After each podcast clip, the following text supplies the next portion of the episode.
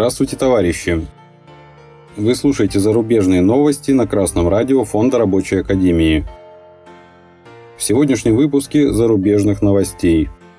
Британские медсестры выйдут на самую масштабную забастовку за последние 70 лет.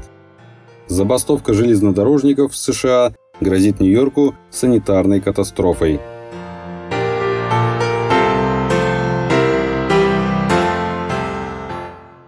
Коммерсант сообщает, что британская организация Royal College of Nursing, которая является крупнейшим в мире профсоюзом среднего медицинского персонала, приняла решение о проведении забастовки в медицинских учреждениях Англии, Северной Ирландии и Уэльса.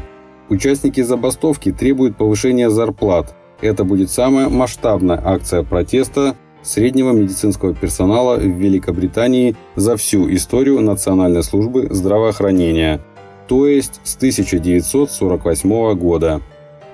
Как заявили представители профсоюза среднего медицинского персонала, у медиков не осталось иного выбора, как бастовать. После того, как правительство отказалось удовлетворять требования о повышении зарплат медсестер на 19%, назвав его невозможным. Средний медицинский персонал устал, что к нему относятся так, будто он всем все должен. Устал от низких зарплат – и работы в условиях вечной нехватки сотрудников. Устал от невозможности обеспечить пациентам уровень ухода, которого они заслуживают, заявила генеральный секретарь профсоюза медиков. В период проведения забастовки медсестры не будут выполнять свои повседневные обязанности, однако продолжат оказывать услуги в рамках неотложной медицинской помощи.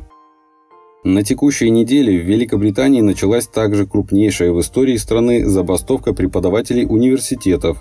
Прошла первая за последние 40 лет забастовка учителей школ Шотландии и забастовка сотрудников почтовой службы Royal Mail.